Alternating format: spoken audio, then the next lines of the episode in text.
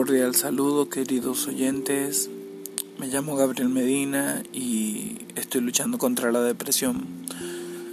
Tenía tiempo sin grabar un podcast porque la verdad estaba perdido entre mis pensamientos, emociones, sentimientos y sensaciones. No sé cómo expresarlo porque hay cosas que no sé cómo expresarlas la siento, pero no sé, no sé materializarla. Las palabras se quedan cortas para explicar los estados en los que me encuentro.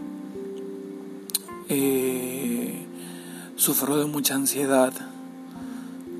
Últimamente me estoy quedando en blanco. O sea, es como que si no existiera, es como y me desespera porque cuando no tengo nada que hacer me quedo en blanco y me genera estrés y estoy tratando de buscar en qué ocupar mi mente y por eso es que estoy grabando este podcast. Disculpen la mala calidad, disculpen si no llevo un tema en particular. Nada más soy una persona que sufre de depresión, que quiere grabar este podcast para desahogarse un poco, distraerse. Yo no soy de tener muchos amigos, no soy de estar hablando con muchas personas, nada más tengo una gran amiga que he hecho que es incondicional. Eh, y bueno, por, tengo a mi mamá, pero ustedes saben que eso es familia, eso no cuenta. También tengo otras amistades que me entienden, me comprenden, si les escribo me responden, si, o sea, no me están, no sé cómo expresarlo.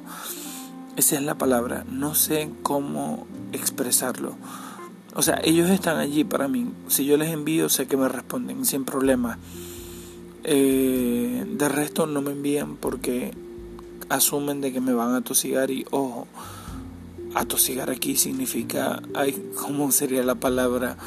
Eh, saturar, algo así para los que me estén oyendo de, otra, de otras partes.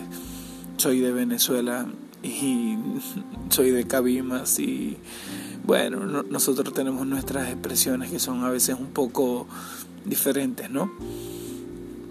Este, hoy solamente quiero hablar Hoy tuve mi primera sesión con la psicólogo.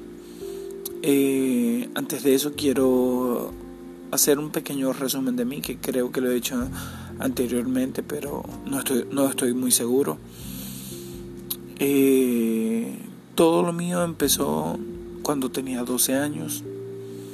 No me atraían las mujeres ni los hombres. Yo veía que todo el mundo ahí andaba con la con el afán de los noviazgos yo me sentía extraño.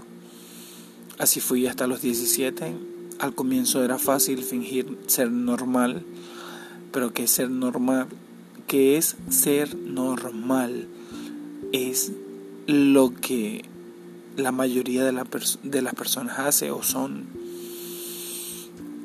Entonces cuando ya tenía 17 años ya estaba medio preocupado y ahí comenzaron mis angustias, mis estrés.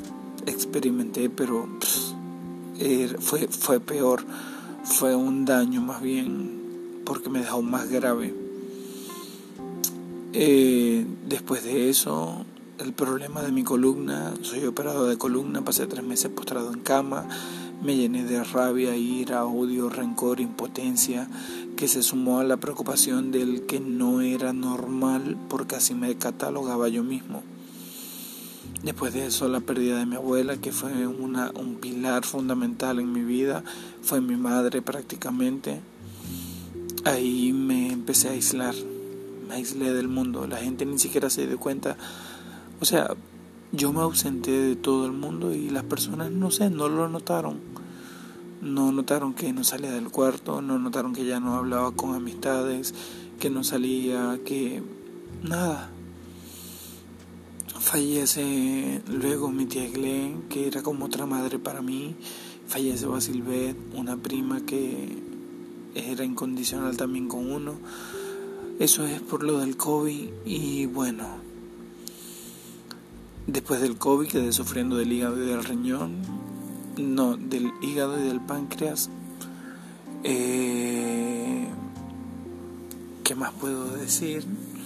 Haciendo un pequeño resumen de mí, ¿no? Eh, bueno, y ya va, que me quede en blanco. Esto me sucede muy a menudo porque siento que pierdo el hilo de las cosas. Llega un punto en donde ya me daban ataques de pánico, ansiedad, eran muy fuertes, no dormía nada en las noches. Sin embargo, todavía no duermo bien en las noches. A pesar que estoy tomando altas dosis de medicamentos, no duermo. Y ojo, pongo de mi parte, yo digo, voy a dormir, voy a dormir, apago todo, apago las luces, me acuesto, pero no duermo, tengo el sueño muy ligero, me levanto cada 15 minutos, cada media hora y una amiga por ahí me dijo, y tiene toda la razón, que cuando uno no duerme bien se aflojan todas las tuercas. tiene todita la razón, se la doy. Eh, yo tengo todas las tuercas flojas porque no, no descanso. Entonces, a mí cuando comencé con todo esto, ¿cómo me di cuenta yo que era depresión?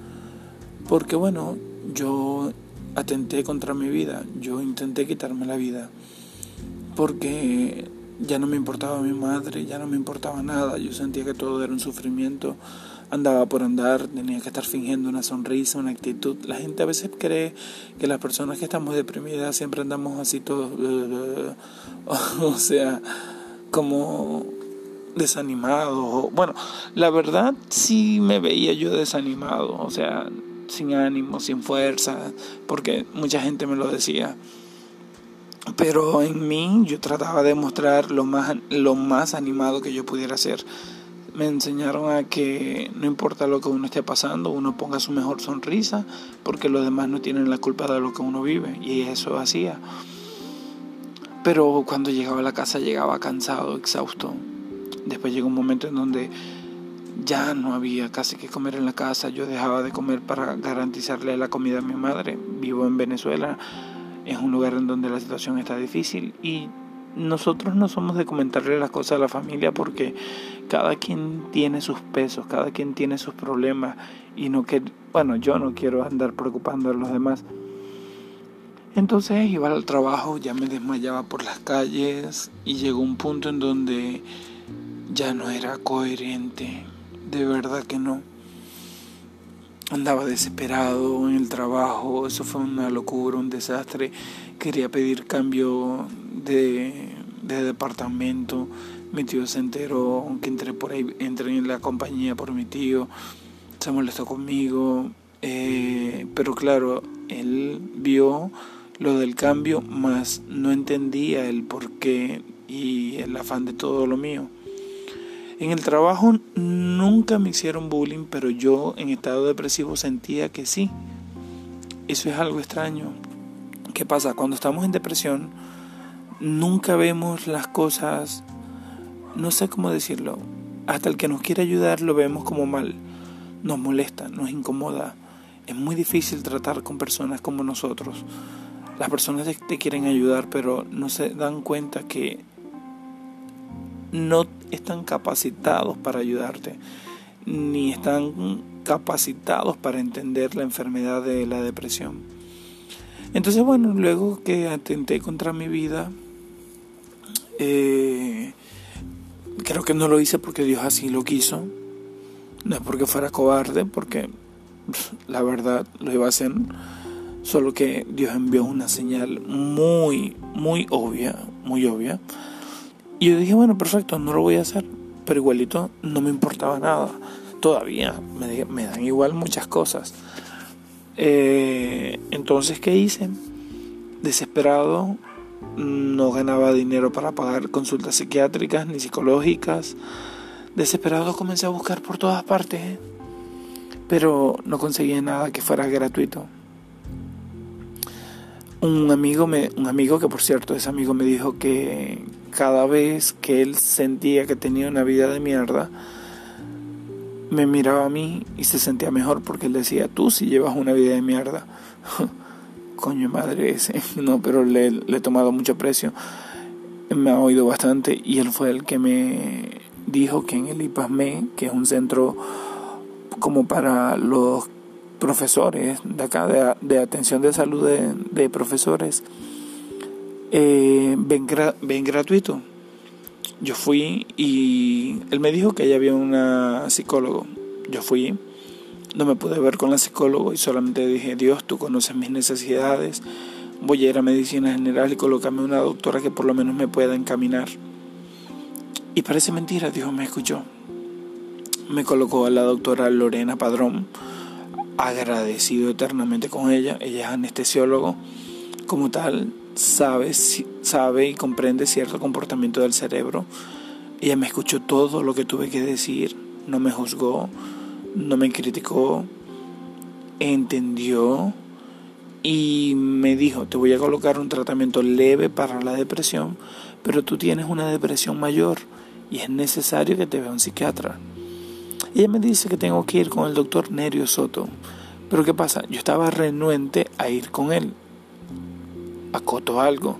En la ciudad donde vivo hay dos, tres psiquiatras nada más. Entonces, ya yo con Nerio Soto había ido cuando tenía como 22 años, 22, 23 años, que yo creo o no sé si es que yo no me supe expresar o él se centró en otra cosa que no me gustó y dejé de ir. A lo mejor si no hubiera faltado y hubiera continuado con él, no hubiera llegado a estas condiciones que estoy hoy en día. Pero bueno, cuando la doctora me dijo, yo le dije, no, yo con él no voy, no voy, no voy, no voy. Y además que no tenía el dinero y lo poco que ganaba comenzaba a comprar tratamientos en unos camioncitos que colocan aquí en mi ciudad que son medicamentos de Rusia, de China y cosas así, pero son ridículamente baratos, o sea, son demasiado baratos.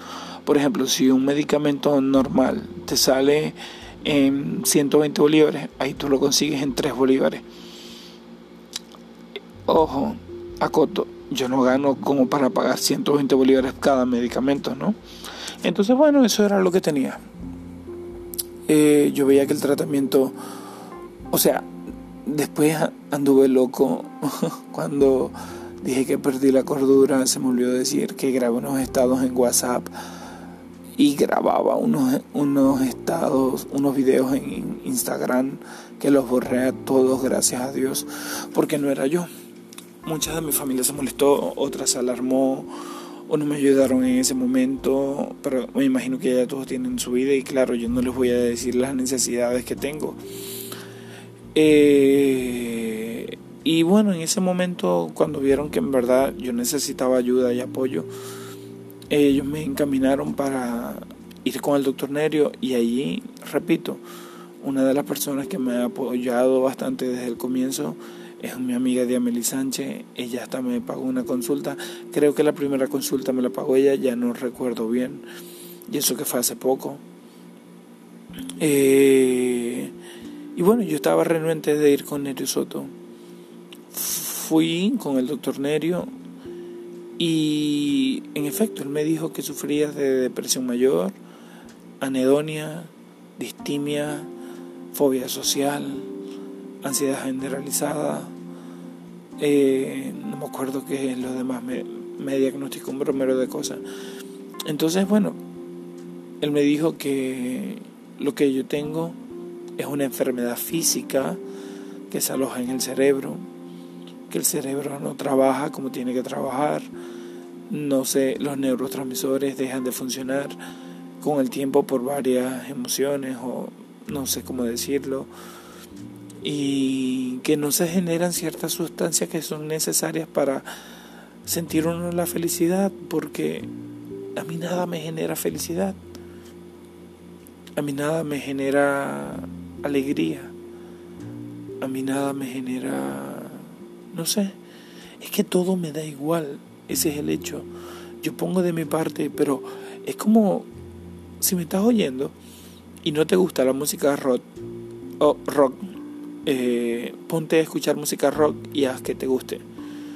O si eres carpintero, ponte a trabajar de, qué sé yo, en costura, a ver si puedes.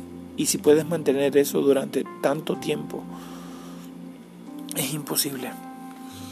Entonces, por eso es el peso. Y ojo, digo, lucho y pongo todo de mi parte para seguir adelante. Pero es que nada, o sea, nada me motiva. Es un desánimo completo. Es algo que no tiene explicación. No siento felicidad, no me importa tener pareja, solamente el pensar en sexo me da asco, me repugna. Eh, por otro lado quisiera tener familia, pero así como estoy, como voy a tener una familia y con lo que gano es imposible sustentar una familia.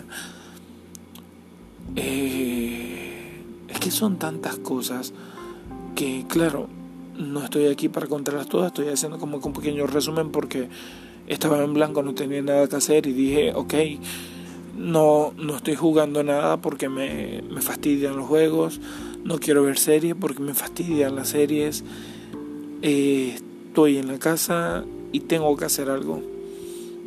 Entonces me acordé de Ancho, Anchor, no sé cómo le quieran decir, y aquí estoy hablando.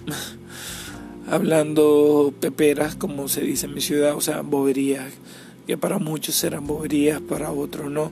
Lo que han vivido, lo que he vivido yo, saben que esto no es juego, saben que esto no es locura, esto es un estar en un hueco sin fondo y sentir que vas cayendo cada vez más y más y más.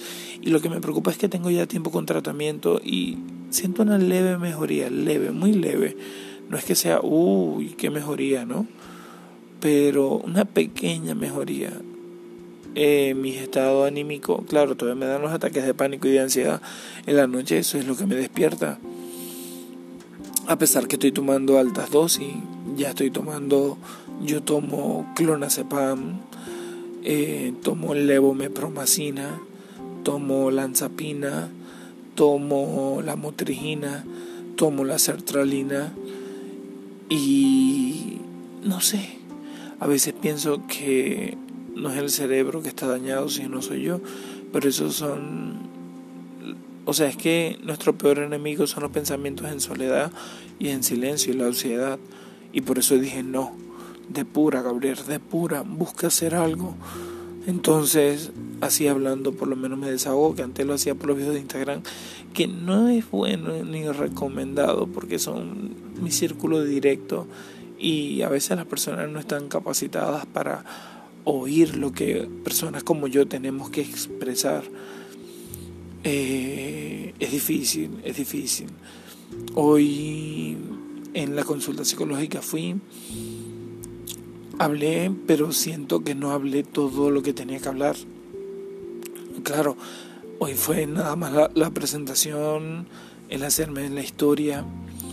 Eh, le comenté que no siento atracción ni por hombres ni por mujeres. Veo a las personas y es como ver un objeto, un vaso. Tú ves un vaso y no te excitas por ver un vaso. O sea, un vaso de agua. Y si te excitas, oye, tú sí estás loco, tú sí tienes que ir con el psiquiatra, con el psicólogo. Eh, pero no, nada, o sea, a mí no me causa nada de eso, ni las personas, ni objeto que la gente se alegra, ay, que tengo un nuevo teléfono, a mí me da igual, no me importa. Tengo un telefonito viejo y, y uso las aplicaciones básicas, igualito a mí el WhatsApp me genera presión eh, mucha presión, el verme obligado a tener que responder, el que tenga muchos mensajes, uy, me, o sea, es fatal. No hace mucho fue mi cumpleaños y fue uno de los peores días. Y ahora viene la época de Sembrina, que es una época fatal, porque prácticamente solamente antes nos reuníamos todos, que era una gran familia, y debido a la situación país, la mayoría de mi familia se ha ido del país otra parte falleció por, lo, por el COVID y prácticamente nos encontramos como cinco personas aquí. Bueno, diría yo cinco, ¿no? Pero por parte de sangre, sangre, un tío, una prima, mamá y yo, cuatro. Entonces estas fechas que eran llenas de alegría, de emoción, donde la casa estaba rebosante, con mucha gente, ya no es así. Entonces en el estado en que yo estoy es un silencio total. y ya ni siquiera se hacen hallacas porque no, no se alcanza. Yo gastando en mi tratamiento no me queda para más nada. La alacena está casi vacía, no hay comida, tengo que estar fiando. O sea, me dicen que pon de tu parte, yo pongo de mi parte, pero las condiciones en las que estoy me hacen hundirme más. Y de paso que he estado aumentando de peso abismalmente por el tratamiento. Pasé de 55 kilos a 94 kilos en, ¿qué? en tres meses. Eso me preocupa porque yo soy operado de columna y los dolores ya no los estoy aguantando. Pero esta época quiero que pase rápido, esta y la otra semana. En un abrir y cerrar de ojos. Y en el trabajo estoy aguantando lo más que puedo y espero que, eh, que llegue febrero para poder agarrar mis vacaciones.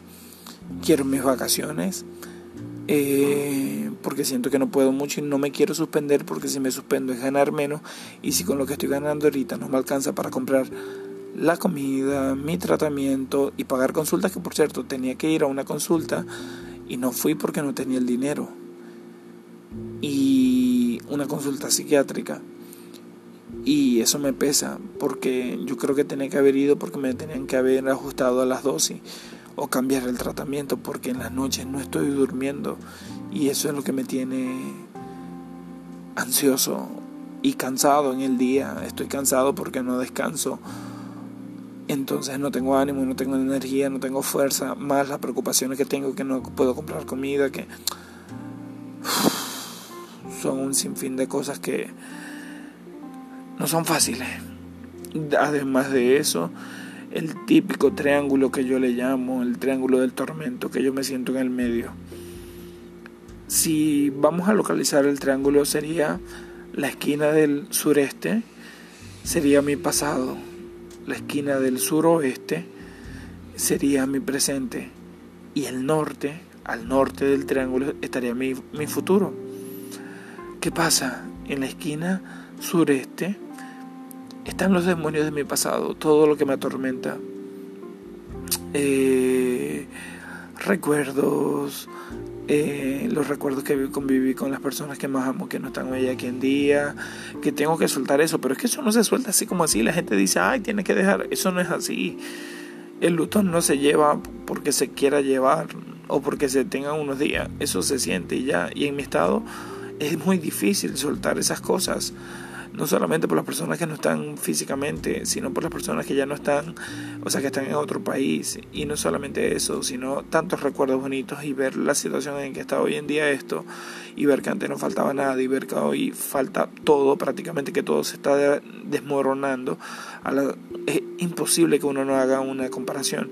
Entonces, en la esquina sureste, digamos que tenemos a los demonios del pasado en la esquina sur-oeste tenemos a los, a los demonios del presente, que es lo que estoy viviendo hoy en día. La depresión, la ansiedad, eh, la distimia, la, anedonia, creo que se, creo que se pronuncia así, eh, las preocupaciones, el no tener cómo costearme o no poder llevar una calidad de vida normal, por así decirlo. Eh, las carencias, eh, los problemas que tengo con los dientes, o sea, son un, sinfín de cosas que no sé cómo hacer, no sé cómo arreglar y en el estado en que estoy no sé, estoy buscando formas y medios para generar dinero y recursos. Disculpen, no sé si había dicho antes, pero la persona que pasa cuando nos da el estrés, nos pega por el estómago, y eso me lo explicó mi amiga Diamelis. Y sufrimos muchos desgases y hipoeructos. Y como ya tengo rato hablando y estoy pensando en todo esto, siento que ya el estómago me está pasando factura. Entonces, en la esquina suroeste está mi presente.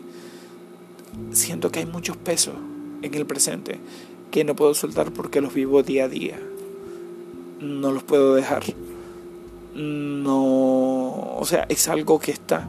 Por ejemplo, si no puedo comprar comida, ¿cómo no me mortifico? Si no puedo pagar las consultas que las necesito, ¿cómo no me mortifico? Si no puedo comprar mi tratamiento, ¿cómo no me mortifico? Si no puedo sustentar las cosas básicas y necesarias de mi casa, ¿cómo no me mortifico? Si prácticamente engordé y ya la ropa no me está quedando, ¿cómo no me mortifico? O sea, y eso son pequeñas cosas, porque la casa se me está desmoronando, cayendo toda. Ni siquiera pintar la casa puedo, nada. En otras partes eso será normal. Aquí antes era normal. Hoy ya es anormal la condición en la que uno vive, en la precariedad, porque tengo que decirlo así. Vivo en una condición precaria y no le digo nada a mi familia porque todo el mundo está pasando por cosas iguales y hasta cosas más difíciles a lo mejor que, que sabe uno. Y ahora tengo la esquina del norte del triángulo. Digo que yo estoy en el medio. El norte es mi futuro y hacia el norte uno tiene que ir siempre. Eso según lo, lo, la navegación. ¿Qué pasa del norte? Me preocupa que no pueda salir de este estado en donde estoy. Me preocupa verme solo siempre en mi futuro. Me preocupa que no pueda sentir atracción y que no pueda establecer una familia. Me preocupa que a veces no me importa tanto el futuro. O sea, es difícil. Ahí hay tantas cosas del futuro que debería decir, pero que no quiero decir en este momento. Pero las tres puntas siento que me están atormentando y es un tormento abismal, abismal, abismal. Y ojo, yo pongo de mi parte, estoy yendo al trabajo, estoy haciendo lo que puedo. Gracias a Dios que el seguro de CanTV, que es en donde trabajo, eh, habilitaron eh, apoyo psicológico y ya a partir de hoy ya tengo mi terapia, ya tengo mi, mi mi doctora pues para hacer mis psicoterapias. El miércoles que viene vuelvo a ir con mi madre. Eh, no espero mucho porque a veces yo digo que eso son palabras y lo que yo tengo es tan grande que a veces yo le doy poca importancia a la psicología. Creo que a veces le doy poca importancia porque yo, yo soy más de lo físico. Cuando el doctor me dijo que era algo físico, yo dije, excelente, cuando me toma el tratamiento, listo. Pero en algo él sí tuvo razón. Él me dice, lo que tú tienes es de, desde hace años. Y eso no es algo que se quita de la noche a la mañana. No es como la tensión, sufres de la tensión, te tomas un medicamento y boom, se baja la, la tensión y listo. No, lo que tú tienes es algo que es lento, pero vas a ir viendo progresos. Y de verdad que es lento porque ya tengo desde julio tomando tratamiento que aquí tengo que hacer énfasis en otra cosa.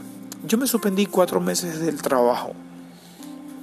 Esos cuatro meses que me suspendí fueron, ¿por qué? Porque estaba muy incoherente y el doctor lo vio lógico suspenderme. El doctor no sabía que yo compraba los medicamentos del camioncito porque eran los más baratos pero el doctor sí vio que cada vez yo estaba peor, peor, peor, peor. Un día yo me llevo todos los medicamentos y cuando el doctor ve los medicamentos me dice, estos medicamentos no los puedes, no, no los puedes tomar. Y no es por mal, sino es que estos medicamentos no han pasado la prueba de sanidad y no se sabe qué estás tomando. Puede tener el nombre, pero estás tomando a lo mejor algo que no tiene la cantidad necesaria que tú requieres. Entonces, en vez de ayudarme, yo por buscar la economía, me estaban perjudicando. Cuando me reintegro al trabajo, porque me, tenía que reintegrar, es que empecé a comprar los otros medicamentos. Pero claro, son costosos. Todas las utilidades se me fueron a comprar medicamentos de noviembre, de diciembre y enero. Después pienso, ajá, después con las quincenas que yo saco, ¿cómo voy a hacer para comprar comida si todo se me va a ir en, en tratamiento. Tengo que ver cómo me ordeno, cómo me organizo. Tengo que ver qué hago. Tengo que hacer algo extra y no sé porque me quedo en blanco. Ay Dios, cuántas preocupaciones. Aviso, si llegas a oír este podcast, no, no me hagas mucho caso. Solo soy una persona depresiva que no tenía nada que hacer y quiso hacer esto o estoy haciendo esto para depurarme un poco. Es más, es tanto así que voy a seguir grabando sin problema y voy a hacer lo que tristemente hago, que hoy la doctora me explicó, o sea, porque yo le dije al lado a, la psicólogo que yo fumo mucho. Y ella me dice que en mi caso, ¿verdad? Por en el estado en el que me encuentro, no sería muy prudente que yo dejara de fumar porque por la ansiedad eso me generaría más ansiedad, ya que el fumar eh, me genera cierto placebo, no solo por la nicotina, sino por el modo en cómo uno respira. Entonces ella me dijo que cada vez que yo fumo, inhalo profundo y exhalo profundo, y eso me genera cierta, cierto confort, por así decirlo. Disculpen si están oyendo ruidos, si no estoy haciendo este podcast. Bueno, es más, lo voy a hacer sin ni siquiera sonido de fondo ni nada, porque quiero hacer algo, quiero ser yo. Eh, el hecho es que a veces yo no sé quién soy yo. No sé qué quiero, no sé a dónde voy. Tengo 34 años, vivo con mi madre. Para la mayoría de las personas eso es ser un fracasado. Lo que gano no me alcanza para comprar nada. No tengo carro, no tengo casa propia. No tengo dinero, no tengo... Pero bueno, disculpen, voy a prender el cigarro, como dije, estoy haciendo lo más natural. Si llegan a escuchar una música de fondo, eso es una vecina que coloca la música, porque claro, estamos en época de sembrina y la gente está celebrando. Pero a mí me da igual celebrar. Y está dando ahorita una brisa que siento, siento un confort con esta brisa que está, está haciendo, pues. Fíjense, hasta se me hace difícil a veces expresarme. Pero no sé en qué momento o en qué etapa de mi vida dejé de ser ese niño con fe, con esperanza, con sueños, con ilusiones, con deseos. Hoy en día todo eso pasó a no sé, ni segundo plano, porque es que no hay plano. No tengo ningún plan. Solamente vivo el día a día y listo. Y bueno, ahorita quiero fumar, pero se me es una falta de respeto fumar mientras estoy grabando, o sea, así lo siento. Entonces voy a dejar este podcast hasta acá. Si me llegas a escuchar hasta el final, muchas gracias por oírme. Sigo luchando contra la depresión, estoy colocando de mi parte. No puedo decir que tengo fe, pero espero poder salir de esto pronto. Eh, ojo, creo en Dios. Me refiero fe en el tratamiento y en las psicoterapias. Eh, espero pronto salir de esto y poder ser yo. Y que se me vayan todas las dolencias en el cuerpo, todo el malestar, todo lo que me da a causa de esto mismo. Entonces si me llegaste a oír, a lo mejor sí le coloco una música de fondo a esto. Todo depende, vamos a ver, de la motivación que tenga ahorita. Entonces les deseo feliz día si me oyes de día, feliz noche si me oyes de noche. Y gracias por escucharme.